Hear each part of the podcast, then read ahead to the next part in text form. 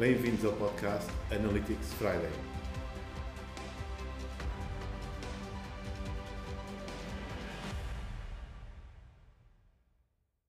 Bem-vindos à Analítica à Sexta. Hoje temos uh, connosco o Paulo Duarte. Paulo Duarte. Olá, é um, bom dia. Que é um excelente profissional da área também do, do marketing e, eh, e, do vídeo.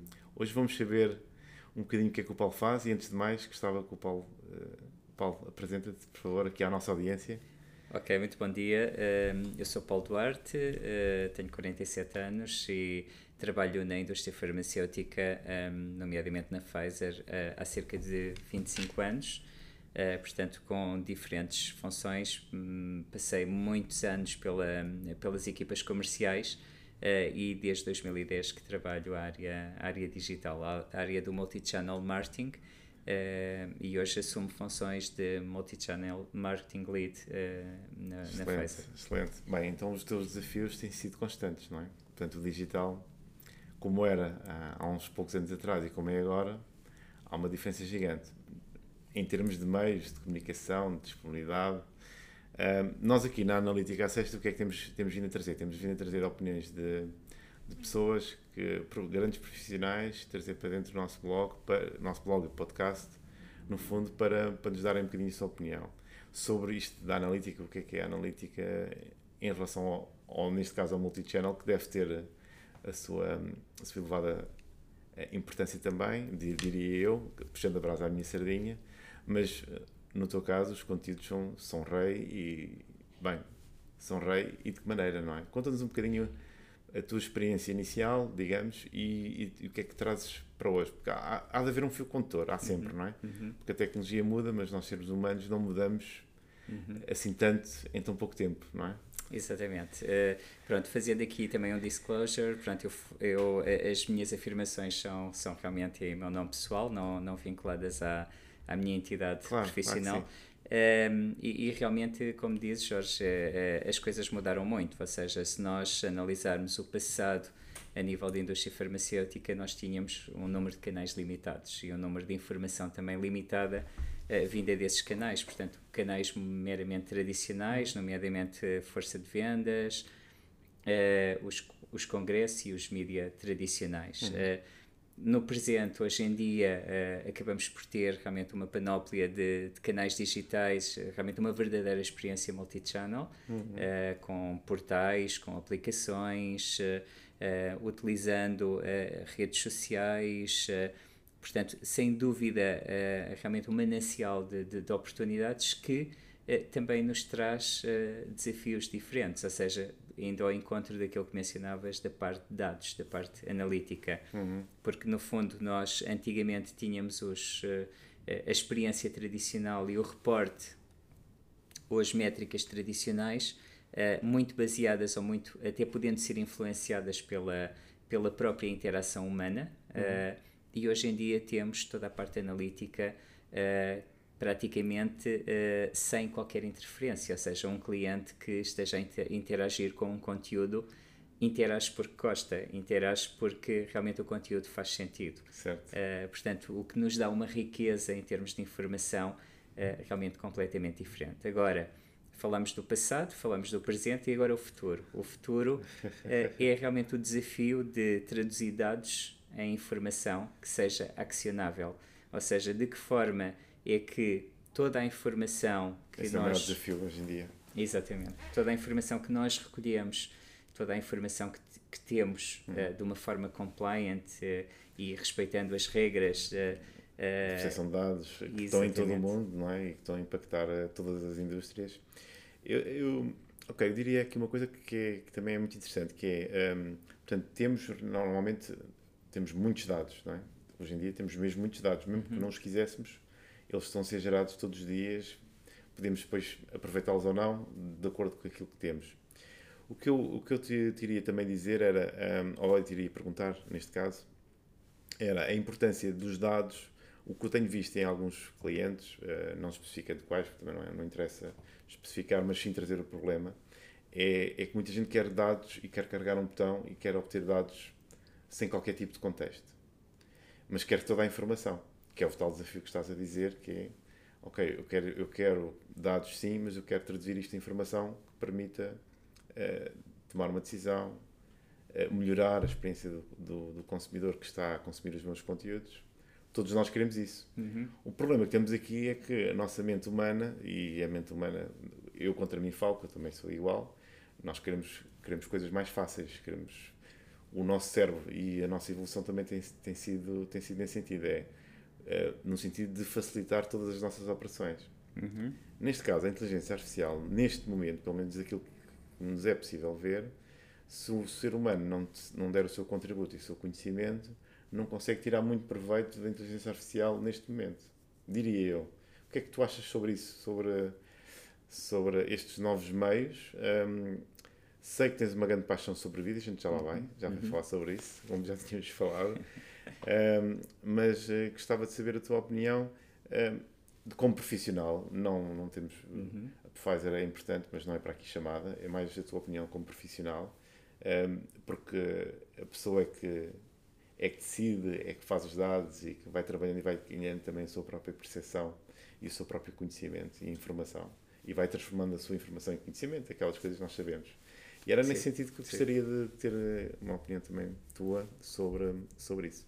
Eu acho que aqui há trabalho a montante e a jusante a ser feito, ou seja, eh, eu acho que para nós utilizarmos tecnologia, e, isto independentemente do mercado que, em que, esteja, eh, portanto, que estejamos a abordar, quer seja farmacêutico ou outro, ou outro mercado, uhum. eu acho que há trabalho em termos de sistematização das, das ferramentas que temos de recolha de dados, ou uhum. seja, eh, nomeadamente os portais, nomeadamente as redes sociais, nomeadamente até os o próprio CRM, de que forma é que toda essa informação é uh, mapeada e é interligada, uhum. de forma a que depois possa ser utilizado então um sistema mais avançado, que pode ser de machine learning ou pode ser de inteligência artificial, que nos permita automatizar algum tipo de, de, de, interação. E eu acho que essa é a linha de tendência e essa é, que, é, essa é a verdadeira um, oportunidade de criar uma experiência única, porque no fundo o que os nossos clientes esperam de, de, um, do mercado farmacêutico ou de outro tipo de mercado é uma experiência líquida, ou seja, é, é terem o mesmo tipo de experiência digital uhum. que têm com a Amazon ou que têm com a Uber, ou seja, que é realmente uma experiência que seja gratificante, que seja memorável e que seja personalizada o mais possível. Certo. E para isso, os dados têm que estar mapeados, a informação tem que estar integrada. Uhum uh, para poder ser analisado e poder Outra ser... coisa que tenho, tenho vindo a falar e tenho, e tenho vindo a constatar com outros profissionais da, da área é que um, um, existem muitas operações baseadas, não baseadas na estratégia, mas baseadas nas ferramentas.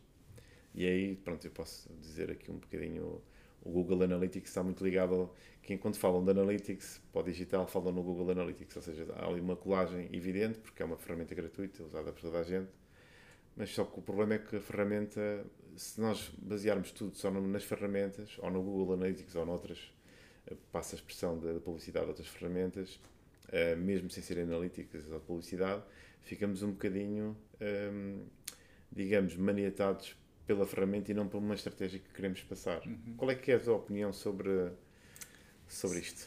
Eu acho... é isso que eu quero ouvir, sim, porque é sim. isso que... Porque há uma grande tendência, um, e vejo isso em algumas agências uh, no mercado, que dizem, ah, nós somos os melhores a fazer Google Ads, nós somos os melhores a fazer Facebook. Mas, ok, mas e quem é que é o melhor a fazer estratégia? Quando a gente precisa de estratégia, quem é que nos pode ajudar a fazer uma melhor estratégia para chegar melhor ao consumidor ele ter uma melhor experiência, uhum. não é? Sim. Todo este caminho. É, é, é, um ponto realmente muito importante e eu concordo a 100% com o que disseste. Eu acho que é, há duas áreas a trabalhar, há dois pontos que eu considero importantes. Um deles é ter os dados, ter os dados de forma compliant e é, ter os dados mapeados, de forma a que esses dados possam ser analisados. Depois, o outro ponto é ter quem analisa os dados. E e não, não é uma função tradicional, não é alguém que esteja dentro das companhias e que hum. seja convertido uh, para esse tipo de funções. Hoje em dia fala-se muito em data uh, scientists, sim, sim. No, no fundo, uh, em pessoas que são profissionais na arquitetura de dados e conseguem analisar os dados e que têm assento até nas direções, na, na, na componente estratégica das empresas e hum. que essas pessoas realmente perante os dados conseguem analisar tendências, conseguem colocar as questões uh, corretas uh, para recolher. Eu diria mais uma coisa, desculpa estar a interromper, eu acho que hum, eh, os data scientists são muito importantes, mas se eles conhecerem o negócio, ainda mais importante se torna. Exatamente. Porque conseguem um, colocar algumas questões. Também é importante ter alguém fora de, do nosso ecossistema para nos dar outras perguntas que nós já não nos fazemos porque estamos com uma adquiridas que já sabemos a resposta. Sim. E às vezes não refazemos a pergunta de outra maneira e às vezes é importante ter alguém fora sim. do nosso uma ecossistema. visão out of the box. Sim, é. sim.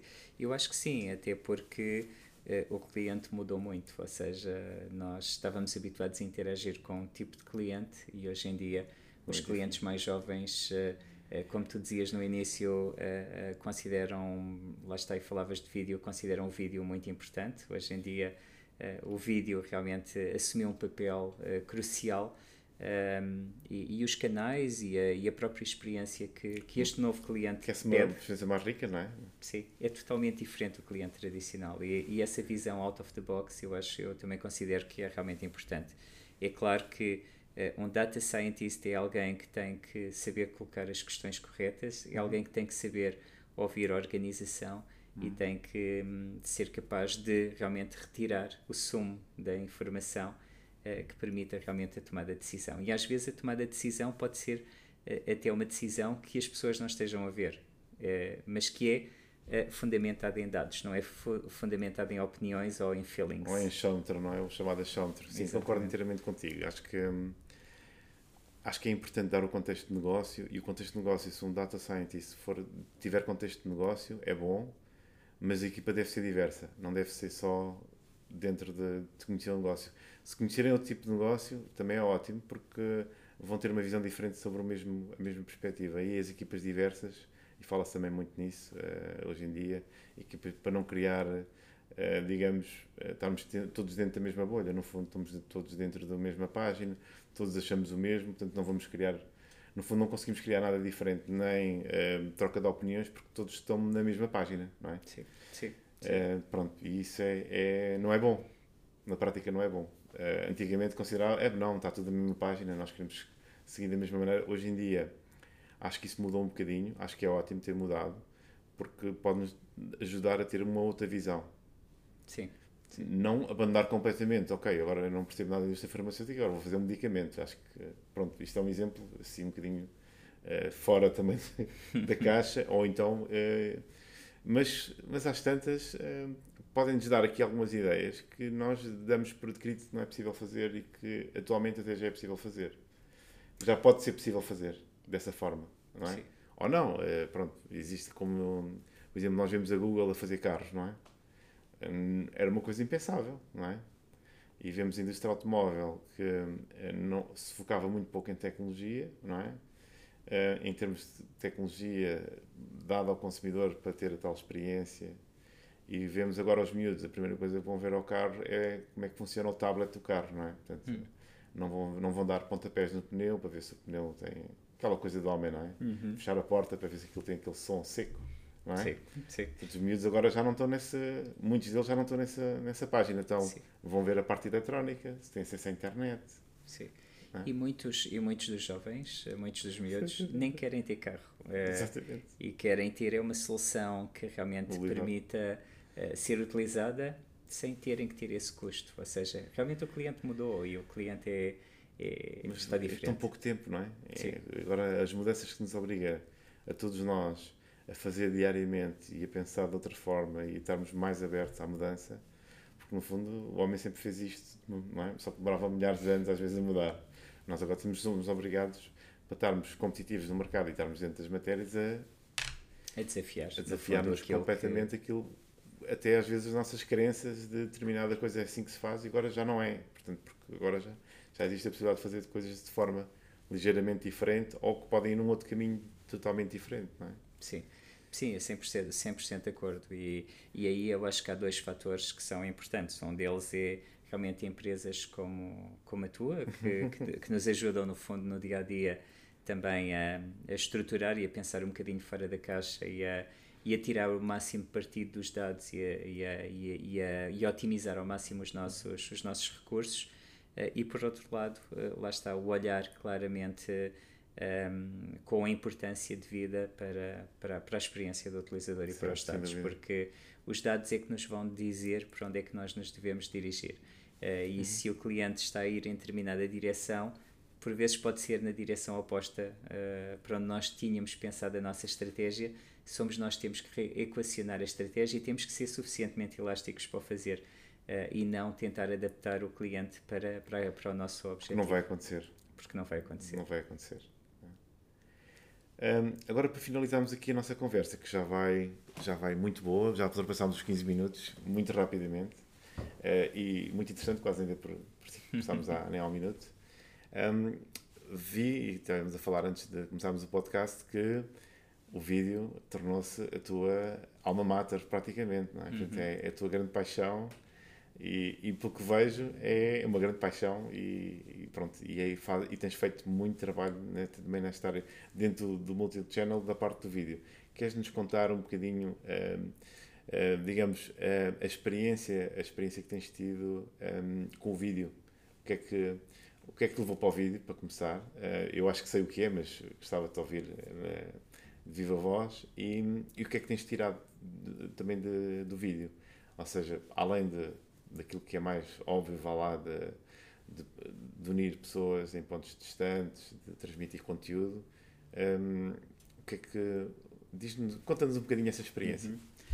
Ou seja, é, realmente o vídeo é uma paixão e é, e é viciante, e eu acho que para todos nós, uh, hoje em dia, um, o YouTube uh, é, é o segundo motor de busca ou, ou o primeiro. Quando eu quero fazer uma coisa qualquer, eu vou ver ao YouTube. Exatamente. ninguém lê manuais, ninguém eh, para atividades uh, básicas, uh, eu acho que é a primeira fonte de consulta. Ou seja, quando nós temos uma dúvida e queremos utilizar um programa, queremos ver como é que se emparelha o telefone, por exemplo, com os novos auriculares ou tarefas de, das mais complexas às mais simples, eu acho que toda a gente vai, um, vai ao YouTube e ou utiliza vídeo para, para, para essas tarefas. E, e, e no fundo, uh, o meu mindset foi uh, de que forma é que eu poderia explorar mais o vídeo uhum. uh, como uma ferramenta realmente de marketing digital. E, e então desenvolvi as, portanto, as condições ideais para, para, o, para, o, para o desenvolver uhum. e para o uhum. criar. Uh, internamente e tenho vindo a explorá-lo não só, como dizias, para aproximar uh, profissionais de saúde ou para, para treino à distância, mas para um sem fim de, de atividades que, que nós utilizamos a nível de marketing digital. No fundo, como dizias no início, o conteúdo é realmente muito importante. Uhum. o conteúdo é fundamental um, para, para as nossas atividades digitais e a oportunidade de criar conteúdo de vídeo um, internamente ajuda-nos a alimentar, no fundo, o nosso canal, a manter uma a manter uma experiência mais próxima e uma comunicação mais próxima com o cliente uh, e até uh, a, a, redefinir novos parceiros para, para uma co-criação de, de, conteúdo. conteúdo. Paulo, quero-te agradecer por esta excelente entrevista. Falámos aqui sobre, sobre tudo, uma coisa corrida, sem programa, portanto não havia perguntas pré-feitas, não havia nada. É pura das honestidades. Portanto, tivemos aqui uma conversa fluida eh, durante mais de 15 minutos e tenho-te agradecer. Acho que vai ser muito bom para a nossa audiência eh, ouvir ouvir-te e ouvir o que tu tens para nos, para nos contar, como nos contaste hoje. Obrigado, obrigado. Eu, pela, pela oportunidade. Obrigado.